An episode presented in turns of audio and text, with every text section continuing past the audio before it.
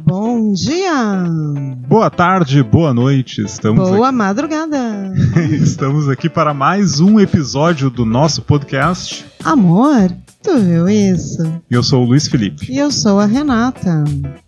Bom, gente, a gente não gravou na semana passada e a Renata estava doente. É, ficou com febre, teve uma crise de sinusite. E isso, obviamente, nos impediu de gravar de uma forma, assim, adequada para os nossos ouvintes. Né? Adequada. Tipo, isso me impediu de sair da cama no fim de semana.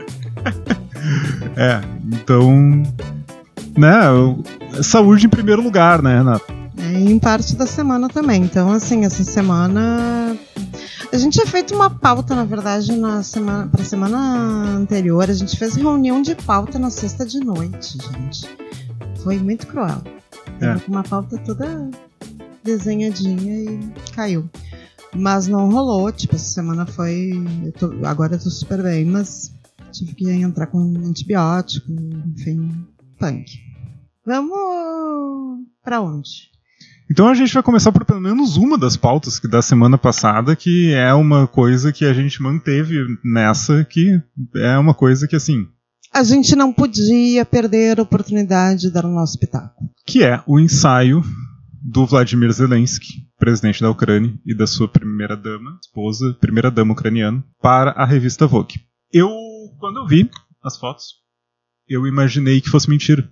Porque quando eu vi as fotos eu pensei, não, não, óbvio que o presidente da Ucrânia e a primeira-dama não vão fazer um ensaio de modelo na frente de zelagem baleadas e coisas do gênero. Mas não era verdade. Sim. E eu fiquei eu não sei nem o que dizer, na verdade, porque eu fiquei tão chocado com, com a ideia, no geral, com o mau gosto de tudo. Tipo, tem gente morrendo, sabe? Sei lá. Eu fiquei absolutamente chocado com aquilo. Eu acho que fica uma daquelas coisas pra história, tipo assim, de. Cara, lembra aquela vez, sabe? Sim. Porque além, eu acho que assim, eu vi pessoas dizendo, ah, mas eles têm que manter em, em, alta o assunto, tem que manter a Ucrânia em alta, estava perdendo interesse, enfim. Concordo, entendo a necessidade que, o, que se tem de manter o assunto em, em alta. E diria que assim, até entenderia se uh, fosse feito um, ensaio com apenas com a Irina Oleina. Oleina, Oleina Zelenska. Porque hum, na língua deles o, o sobrenome muda de gênero. Olena Zelenska. Uh, pra Vogue. Tá? É, não é, acho estranho, mas entendo. Não, uma coisa que eu me lembrei foi no meio dos, logo após escândalos, meio dos escândalos do Clinton, a, a Hillary como capa da Vogue, lembra? Sim, a Hillary fez um ensaio pra, pra Vogue com um vestido preto, né? Uma coisa, tipo, mostrando uma certa sobriedade, assim. Acho que era preto, agora não lembro. Eu, pois é, eu fiquei pensando pra mim ele era marinho, mas enfim. Tá. Indiferente. Uh, em vários momentos estranhos da história, as pessoas uh, vêm né, fazendo, sendo capas de revistas, isso e aquilo que não são exatamente relacionadas aos assuntos que eles estão trabalhando. A Vogue várias vezes né, uh, já fez esse tipo de, de trabalho com pessoas que deveriam estar, querem estar em voga, deveriam estar em voga, tem assuntos interessantes que não tem nada a ver com moda, mas se, se faz ensaios, grandes capas. Beleza, eu entendo. Agora, o que eu não entendo foi aquele ensaio. Eu não entendo um casal que é né, o, go o, governante do país e, a sua primeira dama, sua esposa, num momento desses, terem a, a, falta de noção de, de, de aceitarem, tipo, porque assim a Vogue para quem não tem são ensaios de moda, é roupa, é luxo, é maquiagem, não é uma revista de fotografia, ensaios de, enfim, cenários normais, é uma coisa diferente. É, é uma, uma, revista que o ponto principal dela é a questão da moda. E aí tu ver uma mulher super maquiada, com cara de plena, roupa, um casaco longo, num cenário de guerra, é um, não sei, é um mau gosto tão grande com aquelas pessoas que estão ali, com, enfim, com os soldados que estão ali, que servem de cenário. Tu usar um soldado num momento de guerra como cenário é uma coisa absurda não tenho mais o que comentar, na verdade, porque, enfim, eu tenho. Eu, eu, eu, eu sou meio conservador em algumas coisas. Né? E eu acho que determinadas ousadias não podem acontecer. Basicamente isso.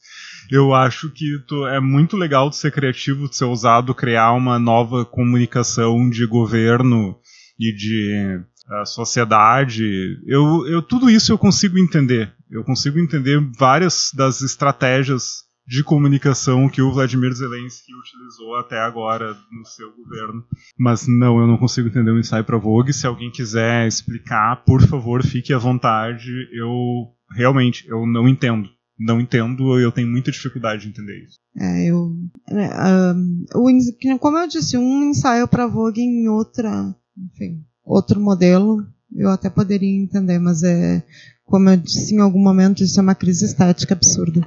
Enfim, eu, eu acho que é um troço pra gente parar pra pensar, tipo, que sentido é isso? O que, que é isso? O que que tá acontecendo, gente? Sim, eu sei o que que tá acontecendo, mas a gente tá num, num mundo muito absurdo. Mas eu acho que tem coisas que a gente tem que parar para pensar e olhar e dizer, sério? Né? Isso é. Enfim. Mas enfim, esse assunto é assunto da, da, que deveria ter sido tratado semana passada, mas a gente não se aguentou, né? Exato.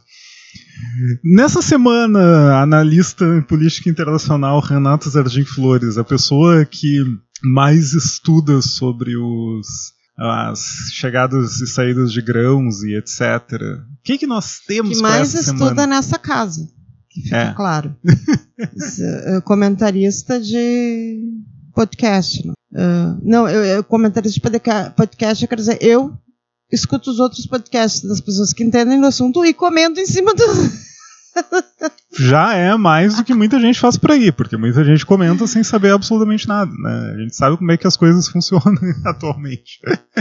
É, eu dei uh, uma estudada, né? Porque, como eu disse, eu estive doente grande parte da semana, então aquela minha revisão diária do que aconteceu na semana não, não rolou. Uh, mas aí eu ontem um, me, entrei para dentro do xadrez verbal e do Petit Jornal. Do Petit Jornal.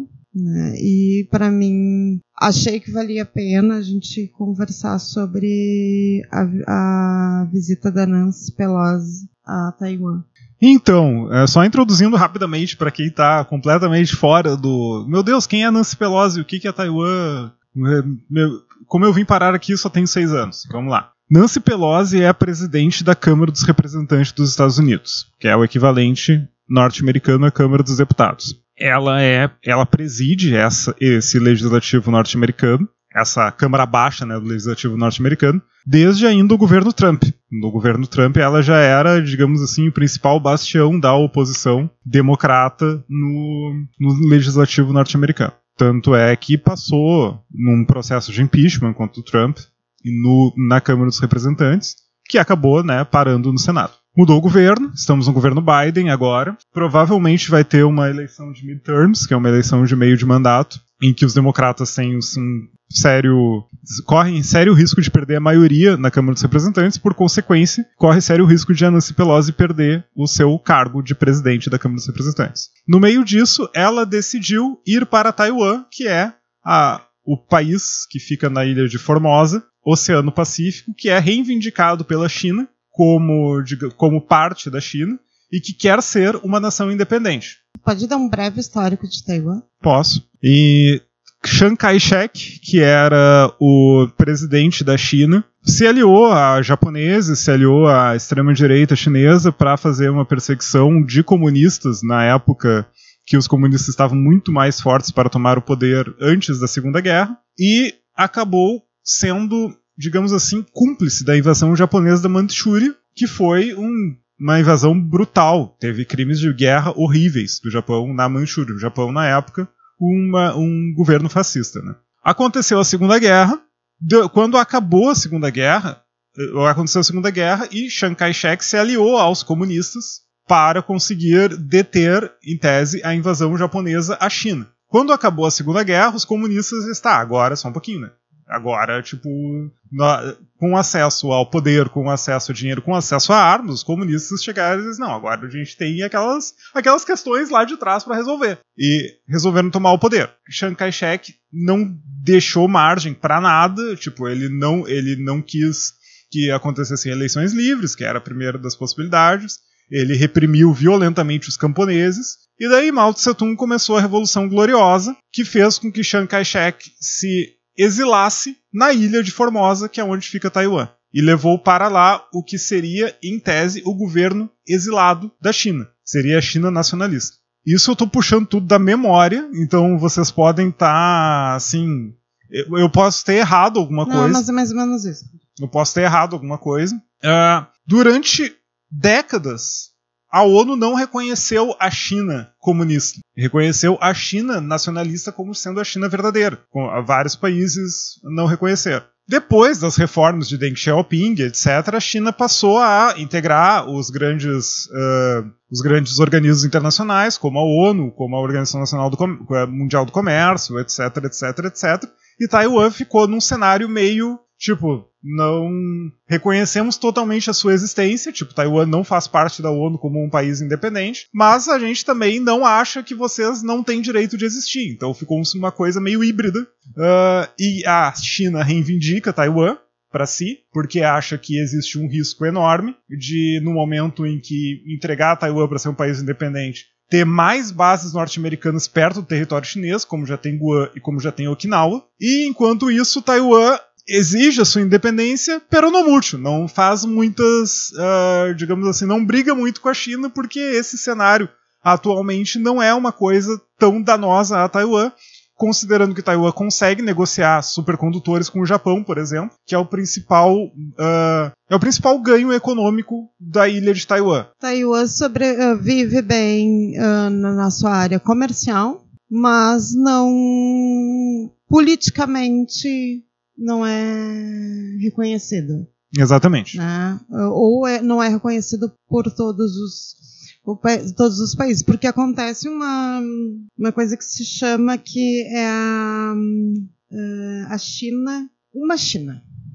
Isso, a política de só uma China, né? É, a política de só uma China, que é o seguinte, ou tu reconhece, ou tu, tu, tu reconhece um, ou tu reconhece o outro. Então, ou tu tem uh, acordos internacionais e uh, uh, negociações diplomáticas com a China ou com Taiwan. Não pode ter com os dois. Quem tem com um não tem com o outro.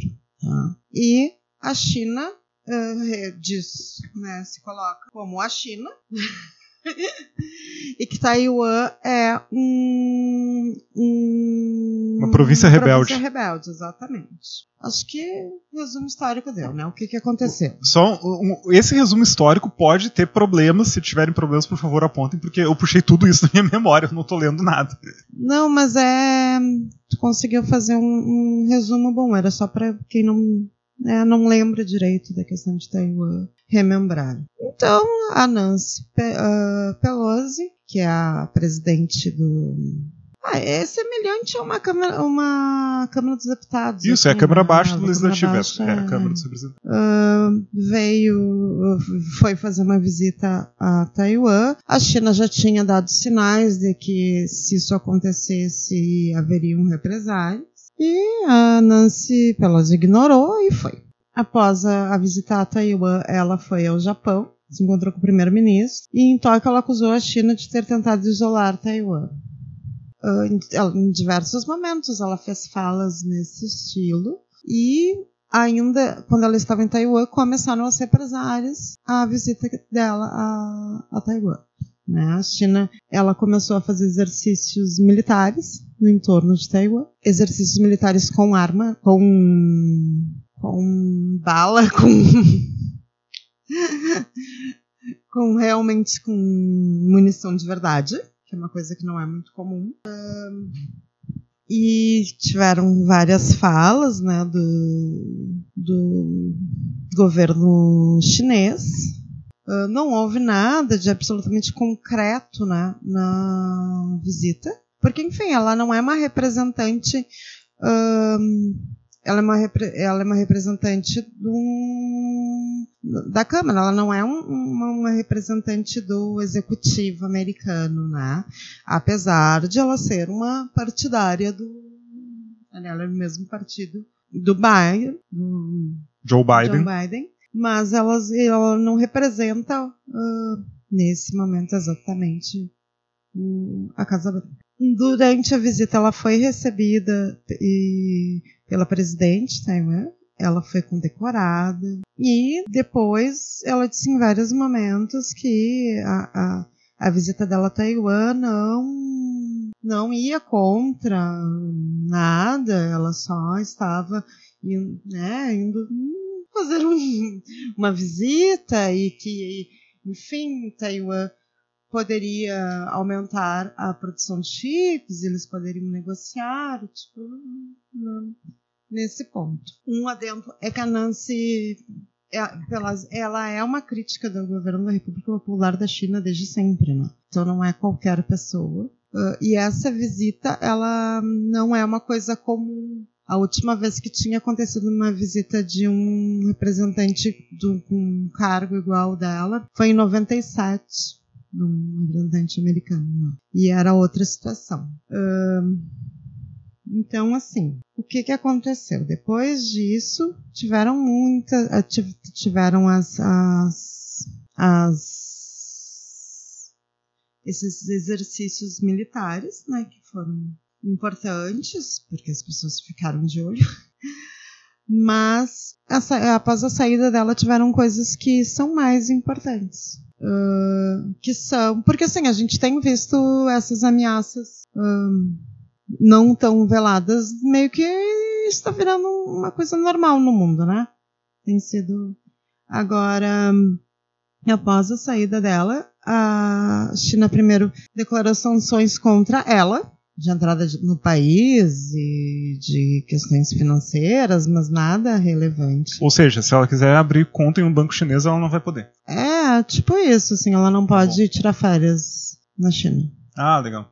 Tá. Mas depois disso, a China anunciou oito medidas retaliatórias contra os Estados Unidos. Hum. Primeiro é o fim das comunicações uh, entre comandos militares. Eita.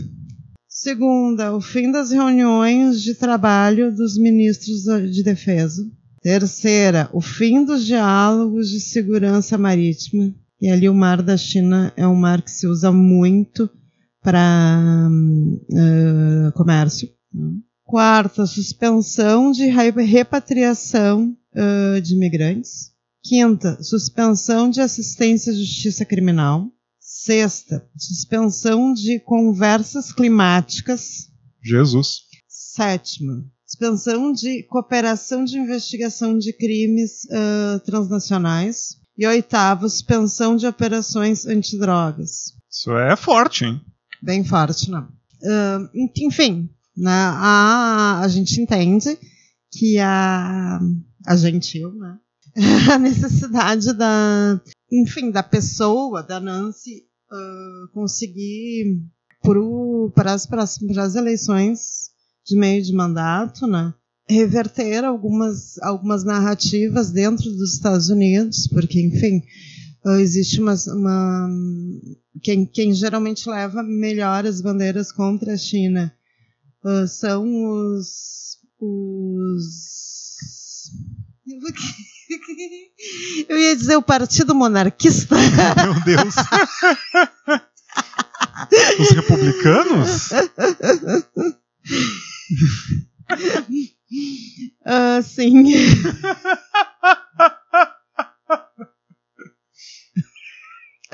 Desculpa.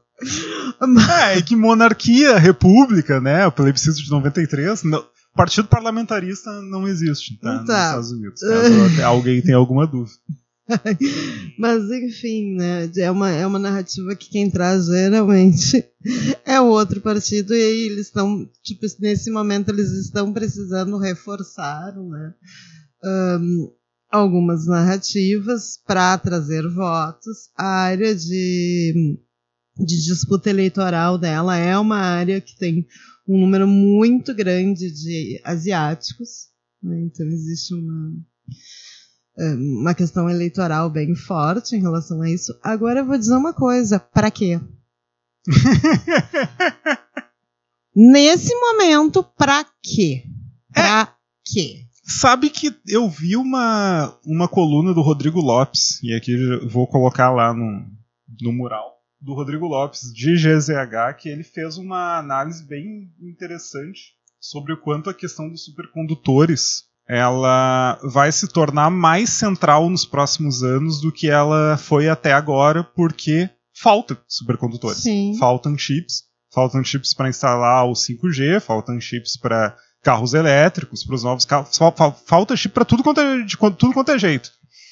Então, pode ser que essa briga toda tenha sido comprada com esse objetivo. Não, Não sei. tenho dúvida, Felipe, que o, um, o motivo dos, dos condutores é o ponto.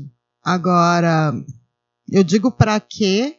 É nesse momento de política mundial. Ah, é. Tipo, a gente já está com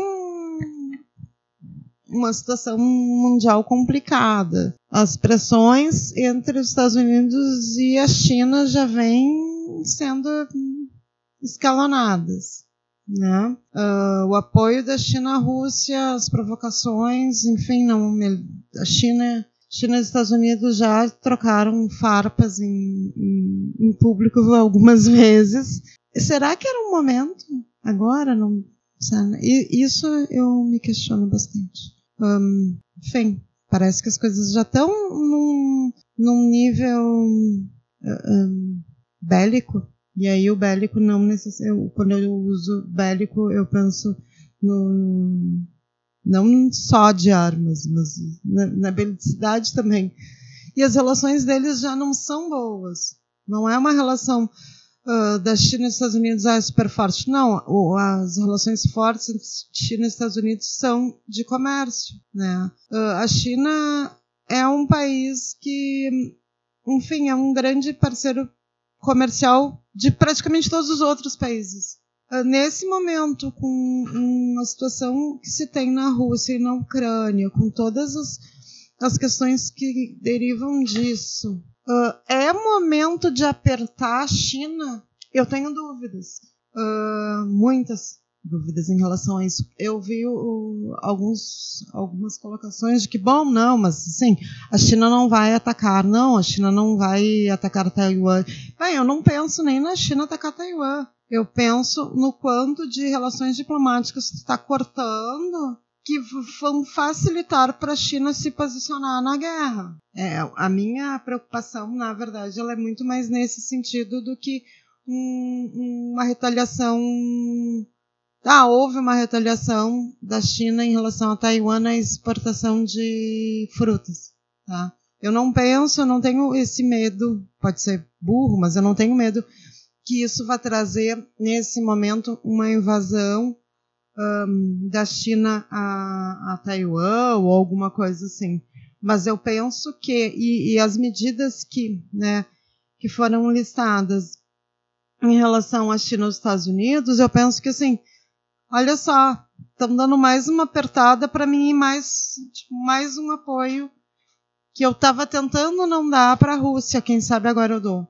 É a, a, a, sensação que eu tenho, na verdade. É a escalada das tensões, né? É. Sim. Sabe, não é que vai estourar agora. Não, não é isso, mas é tipo, precisava apertar a China agora, com toda a situação que a gente está vivendo no mundo. Eu acho que não precisava. A Nancy acha que precisava, pelo veio, justo, não. Né? Enfim, cada um com seus. Ela deve saber muito mais do que eu, óbvio. O que mais tem sobre política internacional? Que mais? Ah, saiu.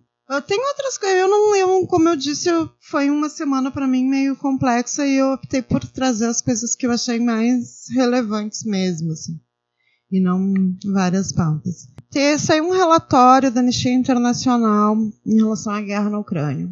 Achei bem importante porque ela, esse relatório, o que, que acontece, tá? Acusa a Ucrânia, uh, acusa não, traz que a Ucrânia uh, usa os espaços civis para uh, se transformando em, em, espaços militares, assim, para questões bélicas. Uh, e aí isso trouxe, obviamente, um, um, causou um frenesi grande. Os membros da, da Anistia Internacional ucranianos fizeram acusações que eles não foram ouvidos o suficiente, que os posicionamentos deles não foram colocados no relatório. Um, o Zelensky fez uma gritaria, né, relacionado a que estavam culpabilizando as vítimas, que eles eram vítimas estavam sendo culpabilizados, uh, que era uma agressão, que estavam se colocando, que não dava para uh, comparar o, quem está atacando com quem está sendo atacado, no caso a Ucrânia. Mas isso trouxe um reforço no discurso, e aí foi inclusive usado pela Rússia, que vem, vinha já dizendo que uh, a Ucrânia colocava uh, questões bélicas entre civis, em hospitais, em escolas, para que fossem atacados e saísse que a Rússia estava atacando áreas civis. Que grave isso. Isso é muito grave. É, é bem grave. É muito grave, enfim, tem que ser visto com uma certa responsabilidade, eu acho, né? Tipo, eu não, a, Anistia Internacional é, enfim, um organismo cuja credibilidade é não, não, não, há, não há muito como contestar a credibilidade da Anistia Internacional. Historicamente, é um, é um dos uma das organizações não governamentais mais importantes no que diz respeito à defesa de direitos civis. Enfim, né, cara, vamos ver o que, que vai ser disso, porque essa acusação é bem séria.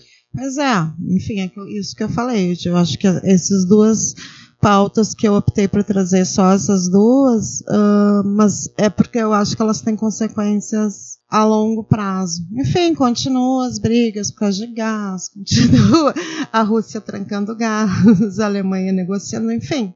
Né, tudo isso não, não teve uma grande mudança no cenário da guerra, mas essas duas situações eu achei que era importante trazer. Bacana. Então vamos para a política nacional? Vamos! Nos conte aí o que temos. Então, estamos, estamos definindo as chapas da presidência da República para o governo do Estado e para o Senado. Ou seja, foram duas semanas muito movimentadas. Tu falou chapas, me, me lembrei de uma coisa nada a ver. Do quê? De Chaves! Sei lá, para os jogos da Copa. É, imagina, imagina se a eleição presidencial fosse um mata-mata. Imagina. Daí tu pega, por exemplo, definição de Chaves, pega Lula contra Luiz Felipe Dávila e Jair Bolsonaro contra Pablo Marçal. Enfim, chega de bobagem, vamos lá. Definidas as chapas da presidência da República nas convenções. Quais são as grandes novidades, tá? Das duas últimas semanas que eu vou tentar resumir. A primeira, André Janone saiu da disputa e vai apoiar o ex-presidente Luiz Inácio Lula da Silva. Por que, que isso é importante? André Janones não tinha mais que 2% em nenhuma pesquisa, mas ele é um dos políticos nacionais com maior alcance nas redes sociais. Ele virou, ele é um advogado mineiro, ele virou uma celebridade porque ele ensinava as pessoas a sacar o auxílio emergencial. Ele é do Avante, ele se comprometeu a conversar com o Lula se ele aceitasse as propostas dele para a presidência da República, que são o auxílio emergencial permanente e uma, uma estratégia de combate à fome, ou algo assim. Tá, então o Lula agora tem Janone e Anitta. Janones e Anitta.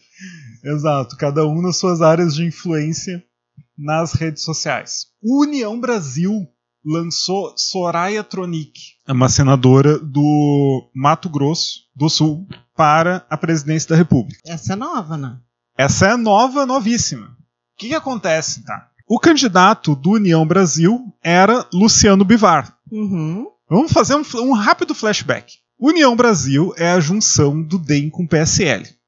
Eles são, por se juntarem DEM e PSL, eles se tornaram o maior partido da Câmara dos Deputados. Quando começou a grande dissensão e a grande troca de, de, de políticos de um partido para outro, eles já não são mais o maior partido da Câmara dos Deputados, que é o PL, do presidente Jair Bolsonaro. Mas eles ainda são um megazord. Eles ainda têm muito dinheiro e eles ainda têm muitos, muita gente filiada em muitos partidos. É, e, e, muitos estados, desculpa, não em muitos partidos. E por terem muito dinheiro, eles são, digamos assim, uma joia da coroa para muitas disputas regionais. Tanto é que uh, no Rio Grande do Sul, por exemplo, eles estavam sendo disputados até os 45 do segundo tempo por Eduardo Leite e Onix Lorenzoni. Depois nós vamos entrar na disputa do governo do Estado. Luciano Bivar se reuniu com pessoas do PT e disse: não, olha só, nós não vamos lançar candidato porque eu garanti que o Lula vai apoiar a minha candidatura para a presidência da Câmara dos Deputados. Só que não vamos esquecer que a União Brasil é uma mistura do DEM com o PSL. Ou seja, tu imagina como é que, como é que caiu nas bases do União Brasil essa informação. Entre as bases do União Brasil está nada mais, nada menos do que Sérgio Moro e a sua esposa. Então vocês imaginam Sérgio Moro sendo um senador da base do governo Lula. Seria um caos completo. E daí todo mundo começou a correr, né? gerou um barata... Eu vi um meme com isso. É. Gerou um barata voa. Diz, não, como assim a gente vai apoiar o Lula? Tipo, isso não tem nenhuma possibilidade de acontecer. Não, isso não vai acontecer. E daí o Moro se manifestou nas redes sociais, enfim, foi um caos completo. O ACM Neto disse que. O ACM Neto, inclusive, chegou a negociar a desistência do PT para apoiar ele na Bahia. Foi um caos. Bivar desistiu e o União Brasil ficou sem candidato. E inventaram Soraya Tronic, que foi a pessoa que aceitou, como ela tem mandato de senadora que vai por mais quatro anos, ela foi a pessoa que aceitou concorrer com a legenda do União Brasil à presidência da República. Ah, ela, ela vai ser uma candidata que, enfim, não é conhecida, mas que vai ter muita grana. Né? Muita grana, muito tempo de TV, vai ter mais de dois minutos. Ela pode, enfim, aparecer. É, aí que tá. Soraya Tronic, ela. Quem é Soraya Tronic, tá? Ela foi uma das pessoas que surgiu para a política partidária no âmbito de 2018, no bolsonarismo. É aquelas pessoas que saíram pro Vem Pra Rua e foram aquelas manifestações a favor do impeachment, etc. Se candidatou a senadora na esteira do bolsonarismo e entrou no Senado. E agora tem um mandato de oito anos. Ao longo do seu mandato de senadora, ela começou a ser uma bolsonarista arrependida. Isso foi muito interessante observar, especialmente na CPI do, da Covid-19, que ela era sempre uma das pessoas que falava por último, só que ela não era uma pessoa que comprava as pautas do governo. Ela, por exemplo, defendia a vacinação. Ela, inclusive, chamou, tipo, ah, o governo tem que voltar com o Zé Gotinha. E daí o Zé Gotinha ah. voltou pro governo. Ah. Coisas assim. Para quem acompanhou a CPI da, da, Covid, era muito interessante ver a ficha de Soraya Tronic caindo aos poucos durante a CPI da Covid. Desculpa, eu não deveria rir disso. Mas era uma coisa que enquanto as pessoas do governo foram falando, ela foi. Não, mas isso aqui, gente, isso aqui não pode ser desse jeito, isso aqui tem, tem que ser desse jeito. E ela foi, tipo, entrando como uma pessoa absolutamente normal, sabe? Só que com um cargo de senador da República. Então, Soraya Tronic, fiquem de olho nesse nome, porque ela vai ser a cara do bolsonarismo arrependido na eleição presidencial de 2022. E pode ser que incomode muita gente e muito candidato que está da terceira via, então. Exatamente. Quer dizer, ela é um. Agora, sempre lembrando que nós estamos gravando no dia 7 de agosto de 2022. Ou seja, até o dia 15 de agosto, ela pode simplesmente desistir. Ah, sim, pode desaparecer. ela pode desaparecer, né? Então pode acontecer. Por que sim, não? Por que não? Outros candidatos, vamos lá. Tu está sabendo do problema do PROS? PROS? É, o Partido Republicano da Ordem Social. PROS. PROS não é. Não. Não é o Prona, Genés é, Carneiro. lembrei do não Prona. É o, é o PROS. O PROS lançou um candidato chamado Pablo Marçal. Pablo Marçal é um influenciador digital que multimilionário, que ficou muito famoso recentemente porque ele levou um grupo para subir numa serra, sem equipamento, sem nada, e qu todos quase morreram e tiveram que ser resgatados pelos bombeiros. Que boa forma de ser conhecido. Exato. Tá, mas ele é de um partido político. é isso? Ele é do lá. partido político PROS e se lançou candidato à presidência da República. Então ele pode ser candidato, ele se inscreveu candidato. A chapa dele está escrita e aguarda julgamento. Por que, que eu digo pode ser? O que, que tu ia falar? Desculpa. Eu ia dizer que ele tem bastante experiência para o cargo como, enfim, quase matar pessoas. Meu Deus. Vamos lá. Por que, que eu digo pode ser candidato? Porque a direção do PROS, que colocou o Pablo Marçal no posto de candidato à presidência da República, foi destituída por liminar judicial. Tem uma série de complicações, tem denúncias de compra de votos, tem denúncias de compras de diretórios, tem denúncias de. ah, enfim, tem N denúncias relacionadas a isso que eu não vou entrar em detalhes. Mas o que acontece? Eurípides Júnior, que é o presidente do PROS, que foi restituído ao cargo por liminar judicial, é apoiador de Lula. Então, a qualquer momento, Pablo Marçal pode ser destituído da sua candidatura à presidência da República e o PROS pode entrar na chapa de Luiz Inácio Lula da Silva. Enquanto isso, está lá escrita a chapa de Pablo Marçal para a presidência da República. Pablo Marçal, seu influencer. Isso? É, tipo isso. Presidente influencer, ó, o Zelensky. Era um presidente ator, pode acontecer. Vamos lá. Quem é que já está inscrito além de Pablo Marçal? Luiz Inácio Lula da Silva, com Alckmin de vice. Simone Tebet, com Mara Gabrilli de vice. Luiz Felipe Dávila, do Novo, com Thiago Mitrô de vice. Pablo Marçal, Fátima Pérola Negra é vice. Vera Lúcia, do PSTU, que já foi candidato em 2018, com Raquel Tremembé de vice. Sofia Manzano, do PCV, do PCB, com Antônio Alves de vice. E Leonardo Pericles, da Unidade Popular, com Samara Martins de vice. Quem ainda pode se inscrever e ainda não está inscrito? O presidente da República, Jair Bolsonaro, que o vice é Bra Walter Braga Neto. Em princípio, né? Porque se não tem inscrito, talvez tenha alguma. Pode mudar tudo até o dia 15. Ciro Gomes, que anunciou Ana Paula Matos, vice-prefeita de Salvador, como vice. Eimael, o democrata cristão, do partido Democracia Cristã. Uhum. E Roberto Jefferson, do PTB, que foi colocado na convenção como possível candidato à presidência da República pelo Partido Trabalhista Brasileiro. Esses são os possíveis candidatos a. Eu não entendi por que, que o Ciro e o Bolsonaro não estão inscritos ainda. Tudo pode mudar até a gente terminar de gravar esse podcast. Renan. Daqui a pouco eles já se inscreveram, daqui a pouco eles estão, sei lá, buscando uma declaração de imposto de renda de alguém que está perdido. Ah, pode ser, não. Tem essas Pode acontecer. coisinhas. Não, é que é estranho. Tipo, eu penso se eu fosse um. Enfim, se eu sou inscrita para qualquer coisa, eu fico surtando nos prazos e querendo me inscrever o quanto antes, imagina uma coisa dessas. Exato.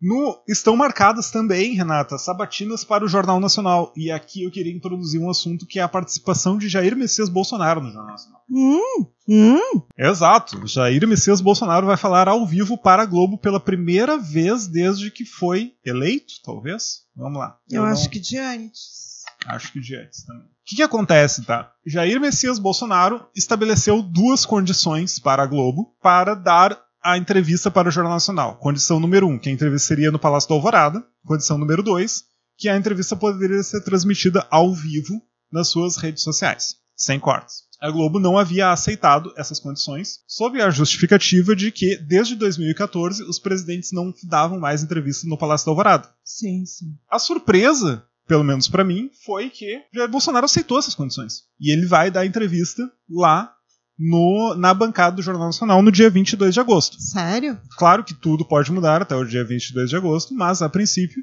estão marcadas quatro sabatinas para William Bonner e Renata Vasconcelos no Jornal Nacional, que são de Bolsonaro no dia 22 de agosto, de Ciro Gomes no dia 23 de agosto. Aqui tem o parênteses, no dia 24 de agosto tem futebol, então como o Jornal Nacional é mais curto e mais cedo, eles decidiram não fazer sabatina nesse dia. Justo. Luiz Inácio Lula da Silva no dia 25 e Simone Tebet no dia 26. Começam com o Bolsonaro e terminam com a Tebet. Isso, isso foi sorteio. Ah. Não? Tranquilo. Também estão definidas as chapas para o governo do estado. Do Rio Grande do Sul? Do governo do estado do Rio Grande do Sul, exato. Aliás, São definidas? estão definidas até o presente momento, né? Vamos lá. Segura que a lista é longa, Renata. Ah. Tem gente pra caramba aqui. Vai concorrer Eduardo Leite, vai concorrer à reeleição e o vice é Gabriel Souza e Ana Amélia Lemos concorre pro Senado. E daí abre Quem é Gabriel Souza? Gabriel Souza, ex-presidente da Assembleia Legislativa, que era da juventude do PMDB, deputado do PMDB, provocou um gran, uma grande polêmica no PMDB, porque o PMDB queria lançar candidato e Ah, sim, toda aquela treta que deu, que tinha com o vídeo de Sartori, do Melo, enfim, Exato. rodando por aí, criticando. Ficaram muito. Tá, ele ganhou então a disputa interna. Ele ganhou a disputa interna e vai ser candidato a vice-governador. Uau. Fecha. Abre parênteses. Ah, é- essa aí, essa última semana me surpreendeu. Exato. Abre parênteses, é a primeira vez desde 1966 que o MDB não lança candidato majoritário. O MDB foi fundado em- no Rio Grande do Sul, exato. O MDB foi fundado pelo ato institucional número 2 de 1965. Sim. Em 66, o MDB lançou candidato ao Senado, no Rio Grande do Sul, Siegfried, Siegfried Reuser. E, desde então, o MDB sempre lançou candidato ou ao governo do Estado ou ao Senado. É a primeira vez que o, M- não tem cabeça de chapa. que o MDB não lança nem ao governo nem ao Senado. Pois é, é, isso me realmente me surpreendeu muito. Acho que de tudo que tu falou até agora foi a minha maior surpresa. Exato. Então, a chapa vai ser Eduardo Leite, PSDB, Gabriel Souza, vice, MDB, e no Senado vai Ana Amélia Lemos, do PSD. E daí tu vai perguntar, tá, mas peraí, o Lazier Martins, do Podemos, não tá nessa chapa? Sim, Lazier Martins não vai concorrer à reeleição. Ele vai concorrer a uma vaga na Câmara dos Deputados. Hum, Se analisou que a Ana Amélia Lemos tinha mais chances nessa chapa, e o Podemos considera muito importante ficar do lado do governo do Estado, e resolveram ah, que o Lazier não vai se candidatar. ficou uma chapa bem forte. Exato. Abre parênteses. É a terceira vez que um ex-comunicador que se elege senador não se candidata à reeleição para o Senado. Sérgio, Zamb Sérgio Zambiase ganhou em 2002, não se candidatou à reeleição em 2010. Ana Amélia Lemos poderia se candidatar à reeleição em 2018 e se candidatou a vice do Geraldo Alckmin. E agora, Lazier Martins não se candidata à reeleição no Senado. Vamos para as outras chapas. Uhum. Onix Lorenzoni do PL, a vice vai ser Cláudia Jardim, também do PL. O general Hamilton Mourão, vice-presidente, vai se candidatar ao Senado pelo Republicanos. Edgar Preto, do PT. O vice vai ser Pedro Ruas, do PSOL, com Olívio Dutra se candidatando ao Senado, Outra chapa forte. do, do PT. Exato. Luiz Carlos Reins, do PP. A vice vai ser Tanise Sabino, do PTB. E a comandante Nádia, também do PP, vai se candidatar ao Senado. Vieira da Cunha, do PDT, com a professora Regina, também do PDT, e o professor Nado, do Avante, ao Senado. Vicente Bogo, do PSB, vai se candidatar com a vice Josi Paz, do PSB, com Ayrton Ferronato, também do PSB, ao Senado. Ah, mas o Beto Albuquerque não ia ser candidato pelo governo do estado pelo PSB? Sim, Beto Albuquerque desistiu. O motivo pelo qual Beto Albuquerque desistiu foi que não conseguiu alianças nem com o PT, nem com o PDT, que eram as suas primeiras opções. Também se cogitou o PMDB, mas é, era uma coisa bem mais improvável. Vicente Bogo, que foi o vice-governador do Antônio Brito, Uhum. na época no PSDB. Ricardo Jobim do Novo, com vice Rafael Dresch do Novo, sem candidato ao Senado até agora. Roberto Argenta do PSC, com vice Nívia Rosa do Solidariedade, sem candidato ao Senado até agora. O PSTU vai lançar Regiane Oliveira, ex-presidente do CEPERS, com Vera Rosani de vice Fabiana Sanguiné do PSTU e Carlos Messala do PCB, com Edson Canabarro do PCB, sem candidato ao Senado até agora. Ufa, terminei. O que me, chama, me chamou bastante atenção as eh, duas chapas, a, a do leite e a do preto. Então, falando um pouco sobre a chapa de Edgar Preto, o PSOL se uniu com o PT pela primeira vez na história. Não, ah, nunca havia acontecido uma chapa majoritária dos dois para o governo do estado, obviamente. Se a gente pensar em outras cidades, é possível que tenha acontecido PT e PSOL em algum Mas momento. aqui é, é, nunca. E é a primeira vez que PT e PSOL, que já tinham uma relação próxima no legislativo, na Assembleia Legislativa pelo menos, é a primeira vez que eles se unem na mesma chapa. Próxima como oposição.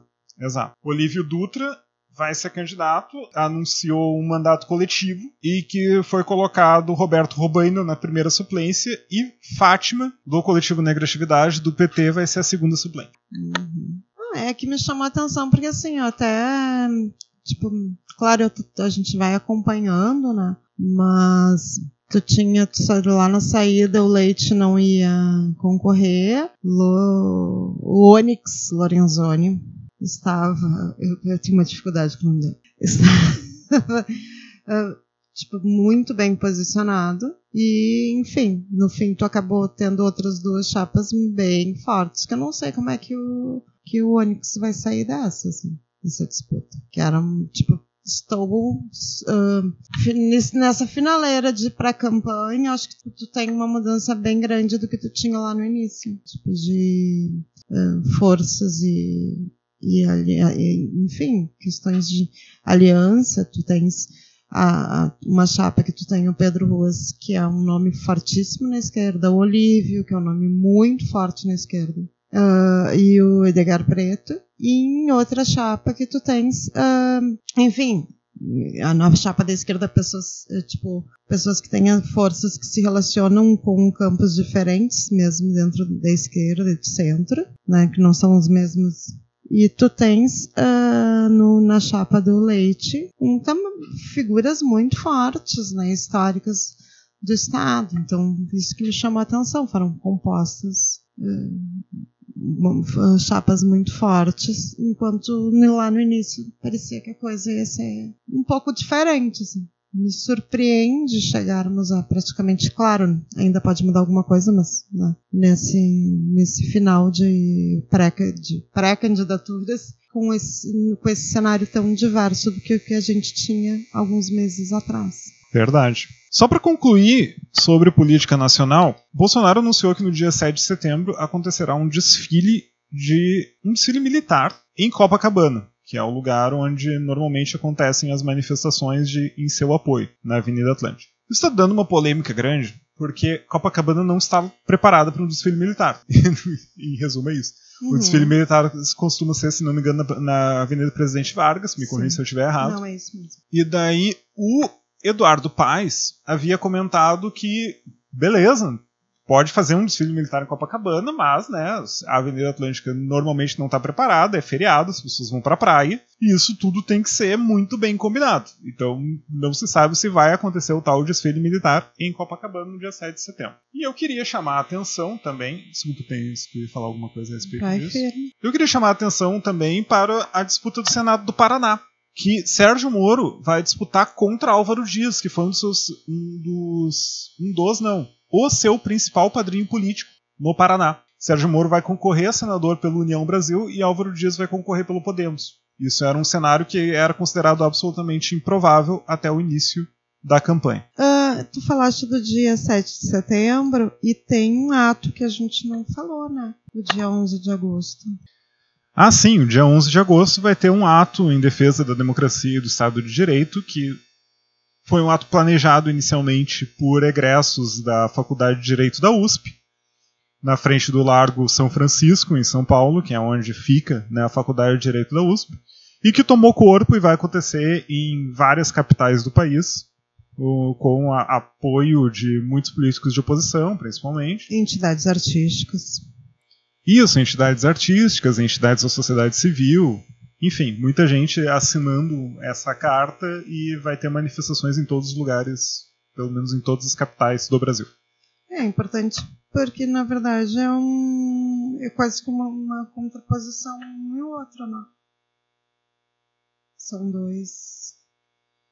Quando, quando tu falaste do, do 7 de setembro, que é um, um ato para mostrar força, uh, do presidente Bolsonaro, o 11 de, de agosto foi criado de alguma forma como oposição né, a, esse, a esse evento do dia 7. Então vamos ver, eu acho que semana que vem a gente traz alguma algo de como é que foi, qual foi o tamanho, enfim, como é que isso repercutiu. Beleza. E de política nacional era isso, Renata. Era isso, então tá. Tu vai falar mal da, da, da série da Daniela Pérez?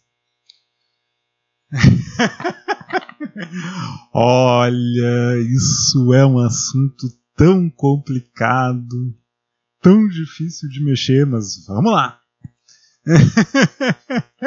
não, é que eu me lembro, não vi que não estava na pauta, estava na pauta semana passada, mas enfim, esse assunto não morreu. É. Pacto Brutal, série da HBO Max sobre o assassinato de Daniela Pérez. Que na última vez que a gente falou, a gente falou super bem. Exato. Mas a gente terminou a série e ela tem, ela tem muitos problemas. Para ser, para usar assim um eufemismo. Ela tem muitos problemas. Acredito que eu consigo entender totalmente a lógica por trás da série pelo pelo fato de que o, que o caso está fazendo 30 anos, pelo fato de que as pessoas não conseguem entender, quem tem menos de 30 anos, ou até nós, eu tenho 37, a gente não tem dificuldade de entender a dimensão do que foi a repercussão do assassinato de Daniela Pérez. Eu, tudo isso eu consigo entender, em termos da lógica. E os primeiros episódios, tipo, eu achei muito válidos por isso. É. Só que ele entra numa coisa que, de certa forma, é quase ingênuo. É quase ingênuo tu pensar que as pessoas não vão atrás da versão de Guilherme de Pado e de Paulo Tomás sobre o assunto, sabe? Estamos em 2022 as pessoas assistem a série como segunda tela. Ela não traz a versão e até acho que, sinceramente, faz sentido, considerando que como o Guilherme de Pado falou sobre o caso ao longo de toda a sua vida.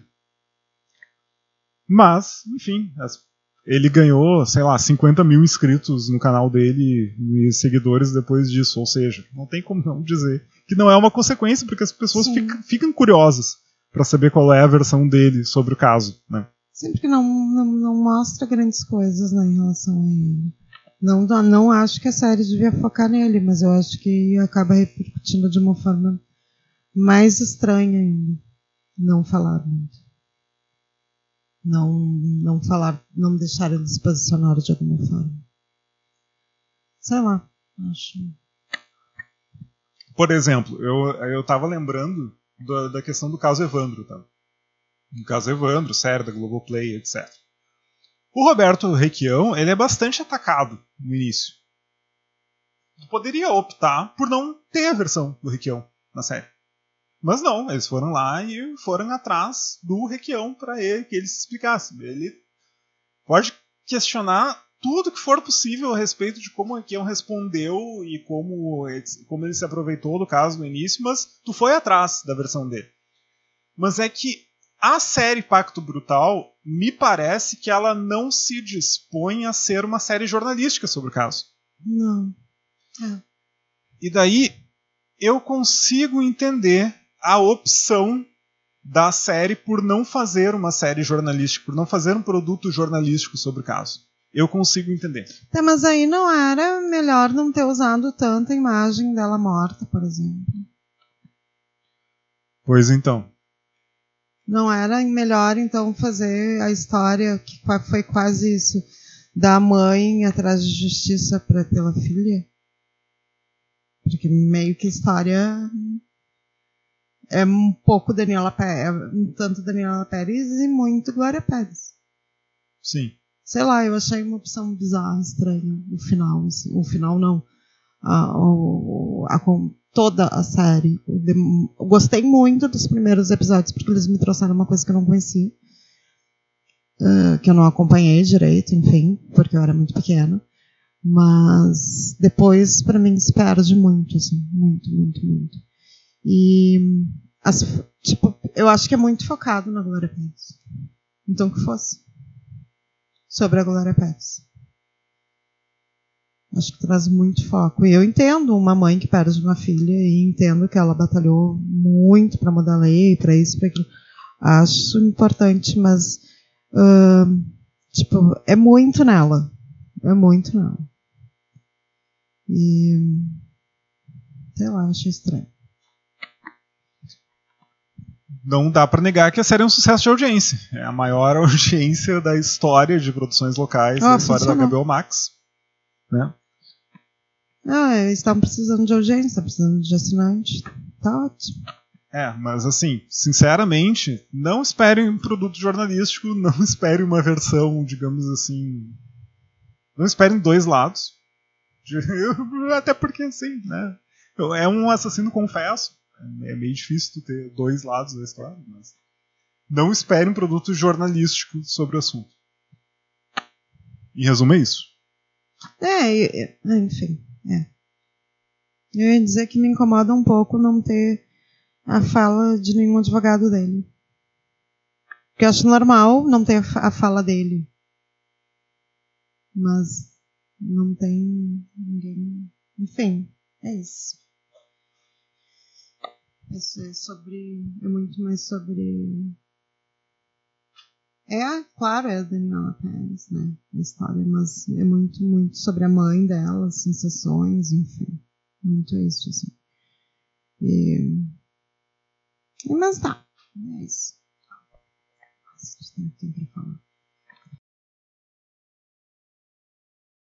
Eu acho que a gente não podia deixar passar o fato de que morreu um dos maiores artistas da história do Brasil, José Eugênio Soares, também conhecido como Jô Soares, aos 84 anos, nos deixou nessa semana. A gente quase não falou sobre esse assunto pessoalmente. Eu não estou conseguindo falar sobre esse assunto, na verdade, eu ainda estou processando. Processando. É. Porque parece o parece muito próximo, né? Ele parecia uma pessoa muito próxima da gente. Sim, muito íntima, assim, quantos, quantos anos. É, enfim, lembra que eu ficava assistindo as entrevistas dele antes de dormir? Lembro. Sempre. É. Enfim, sim, tem uma questão, parece que era, era é, é um, um amigo, assim. Não um amigo, mas alguém que realmente fazia, fez muito parte da minha vida, assim. Isso é uma coisa que eu tenho muita dificuldade de ver que as pessoas têm com artistas e ser, mas a morte do Joe me, ah, mexeu horrores comigo. Não, tanto que eu não falei a respeito. Tô quieta. É, não, mexeu comigo também. Eu, inclusive, essa é a primeira vez que eu ouço o Renato falar sobre esse assunto, inclusive aqui em casa. Isso é absolutamente inédito. A gente normalmente bate as pautas antes de conversar sobre os assuntos, mas isso a gente simplesmente não conseguiu não, falar. Não, justamente pela. Acho que pela importância, pela. Enfim, né, dele. Eu, eu acho que pra gente, né, individualmente, mas Assim, a gente tem que falar, tipo, uma, um artista com uma importância, uma relevância um, absurda na televisão brasileira, na escrita também, né? Mas o, o, foco dele sempre foi muito forte na televisão, um, que, enfim, década de 70, 80, né? 90, muitos anos em que ele esteve Uh, primeiro com as produções humorísticas e depois entrevista e que tipo ele trouxe a quantidade de pessoas que ele trouxe o ah, tipo para frente das câmeras uh, pessoas que produzem cultura que enfim que faziam ciência que várias várias áreas que ele levou para frente das câmeras e e trouxe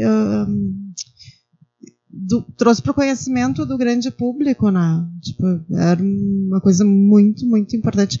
Além de toda, de, claro, de toda a importância dele como humorista anteriormente. Né? enfim. Eu lembro que quando 2008, quando a gente estava, enfim, morando Agora nós dois, a Morgana, né, a gente estava recém começando juntos uma vida, né, que estamos até hoje. Eu, Começando sempre. É, eu, eu tenho muito a memória de ouvir o programa do Jô na CBN enquanto fazia monografia, fazia às 23 horas, que era o tempo que eu fazia, que eu, que eu tinha para fazer a monografia. Eu botava uma água pro chimarrão e ficava ouvindo o programa do Jô na CBN enquanto escrevia a monografia.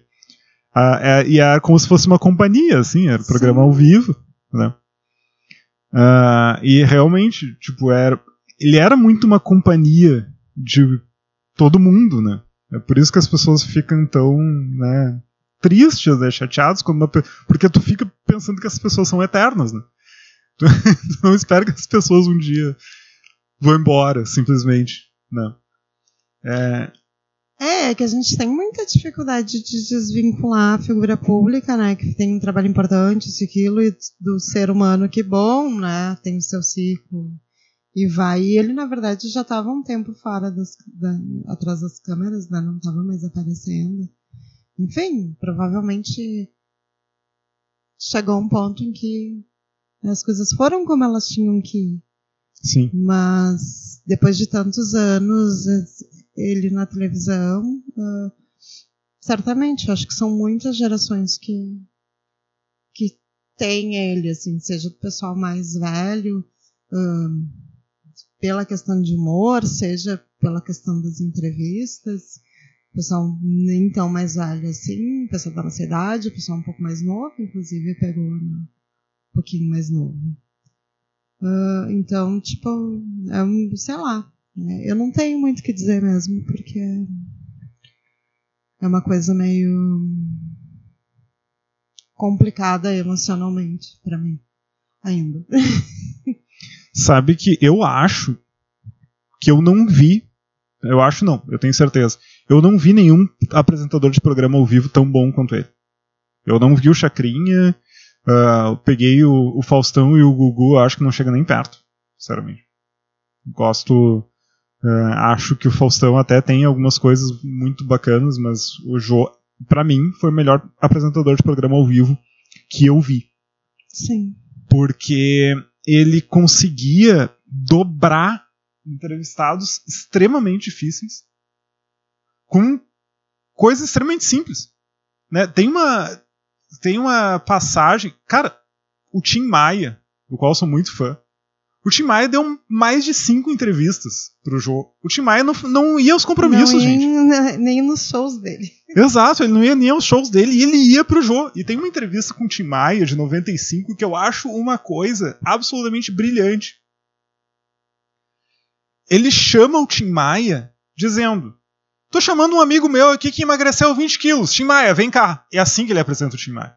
Ele não apresenta o Tim Maia como tá lançando um disco ou o grande artista que ele é. Não, ele apresenta o Tim Maia, tipo, num confronto. Aí o Tim Maia vai lá, senta do lado dele e diz: Que história é essa que tu emagreceu 20 quilos?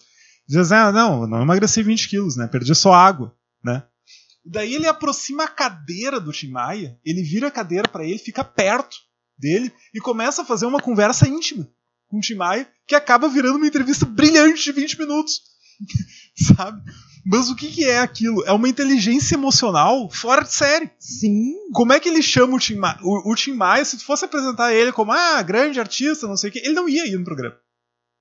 Mas ele chamou o Tim Maia de emagreceu. Aí o Tim Maia vai pensar, não emagreci, eu tenho que responder ele. Não emagreci desse jeito que ele tá falando. É mentira o que ele tá dizendo. E ele vai pro confronto com o Jô. E o, Vô, e o Jô vai pro confronto com ele, só que é um confronto amigável sabe? É uma coisa absolutamente brilhante. Brilhante. Brilhante, exatamente. Eu acho que brilhante é uma palavra que definir, porque assim, ó, não é um, um bom entrevistador. Tá? Uh, não, não é só isso. Né? Ele trazia as pautas, e trazia uh, pautas realmente fazia ser interessante coisas enfim fazia o, o tirava dessa coisa tipo de, de, da defensiva pessoas muito diferentes entre si, enfim, tipo, sei lá, eu, já, eu vi coisas dele tão boas assim que eu acho muito brilhante. Tem uma outra que eu também acho fantástico, que é uma entrevista do José Wilker, do Neila Torraca e do Miguel Falabella. Maravilhosa. Aquela entrevista. O que, que eu acho fantástico naquela entrevista, tá? Miguel Falabella, mais novo que os três, né? Mas ele era o diretor. Sim. Então ele estava com uma postura de diretor. É, o Neila Torraca começava a fazer brincadeira, o José Vil começava a fazer brincadeira, o Joe brincava, etc. com eles, mas o Miguel Falabella, sério. Daí ele chama o Miguel Falabella e diz: Vem cá, tu quebra camarim também como diretor ou só como ator? Primeira pergunta que ele faz pro Miguel Falabella. Aí não tem. Simplesmente não tem como não quebrar o gelo numa coisa dessas. Tipo, E daí o Miguel Falabella começa a explicar como é que ele quebrou o camarim Vitória, como é que ele quebrou em Niterói, etc. Aquilo ali é, é genial, sabe? É inteligência emocional pura ali. Tu pegar, é óbvio que tu vai sentar um Miguel Falabella que deve ter o quê? 10 anos, 15 anos mais jovem que o José Wilker, o Neila Torrac e o Jô Soares, é óbvio que, especialmente como intimidor, como, como diretor, para explicar uma peça que ele é o é, que ele é o cara que fez, é óbvio que ele vai ficar meio né, intimidado, durão, etc. E o João vai lá e puxa ele, vem cá, e aí? Sabe? Sim. Não, e, ah, enfim, são infinitas situações que, que daria para citar. Uh, tem uma, aquela entrevista com a Naira Belo, a a Lolita Rodrigues e, e a Hebe Camargo. Cara, aquilo é uma outra coisa maravilhosa. Tem passagens dessa entrevista em que não tem uma frase, é só risada. Sim, sim, sim. É elas... cinco minutos deles, de, delas rindo e chamando uma pra outra, brincando uma com a outra. Não tem uma frase. É, muito bom. Enfim, tem muita coisa. Tem muita coisa memorável, assim. E hoje nós temos que celebrar a vida de Caetano Emanuel Teles Veloso, que está fazendo 80 anos no dia 7 de agosto. Ele, fa ele fez. Ele faz hoje. É hoje, 7 é hoje de agosto. Hoje, hoje, no dia 7 de agosto, ele faz 80 anos. Junto com o Beiró. Exato! E temos que também celebrar a vida de Guilherme Beró, que é o nosso ouvinte maravilhoso, está sempre comentando, sempre trazendo coisas novas para o nosso podcast. Muito obrigado, Guilherme Beró, por nos ouvir. Saudades mas, tuas. Muita saudade sempre, Gui, mas o Gui não tá fazendo 80, tá? Não? Não. Ah, achei que tivesse. Não, ele só tá ficando. Ele anda numa fase velha, mas ele deve estar tá fazendo 35. Também não é 18. Também não. Ah, que pena. Por quê? Não, porque na minha cabeça o Guilherme Beró vai ter sempre. Ou ele vai ter sempre 18 anos, ou ele vai sair dos 18 para os 80, assim, de uma hora é, pra outra. Tipo isso. Ah, é, o Gui pra mim também. É, meio que tem 18 anos até, mas não tem. Parabéns, Gui. Beijo enorme, meu querido. Caetano Veloso vai fazer um show na Globoplay hoje, 20 e 30. Pra quem tá ouvindo depois, provavelmente vai conseguir ouvir, ver o show depois na Globoplay. E esse show, ele estará acompanhado de nada mais, nada menos do que Maria Bethânia. Hum, isso tu não tinha me falado. É, exatamente. Ah. E não vai ser no horário do debate, não? Vai ser meia hora antes do debate. assim. Não, assim complica tudo. Tudo, tudo, tudo, tudo. Muito difícil. Qual foi a outra situação também que eu tive que, que foi assim, horrível? Teve uma vez que a gente teve que escolher entre o show do Planet Ramp no Lollapalooza e uma outra coisa que era ao mesmo tempo, assim, não lembro o que que era. É, enfim, eu, eu, o Oscar. O Oscar, exato. Eu fiquei assistindo, gente, eu fiquei com as duas telas, que coisa horrorosa. Tipo, eu acho muito injusto, assim, tipo, marcarem um debate pro mesmo horário do show do, do Caetano, do especial, enfim, do aniversário do Caetano. Fica aqui meu protesto contra seres humanos aí. Eu não sei quem são. É isso? É isso, meu amor. Espero que a semana que vem seja muito boa, né, que seja bem bacana e que tudo dê super certo. E um beijo para todo mundo, especial pro Gui. Até a próxima. Até. Beijo, Gui. Beijo, beijo.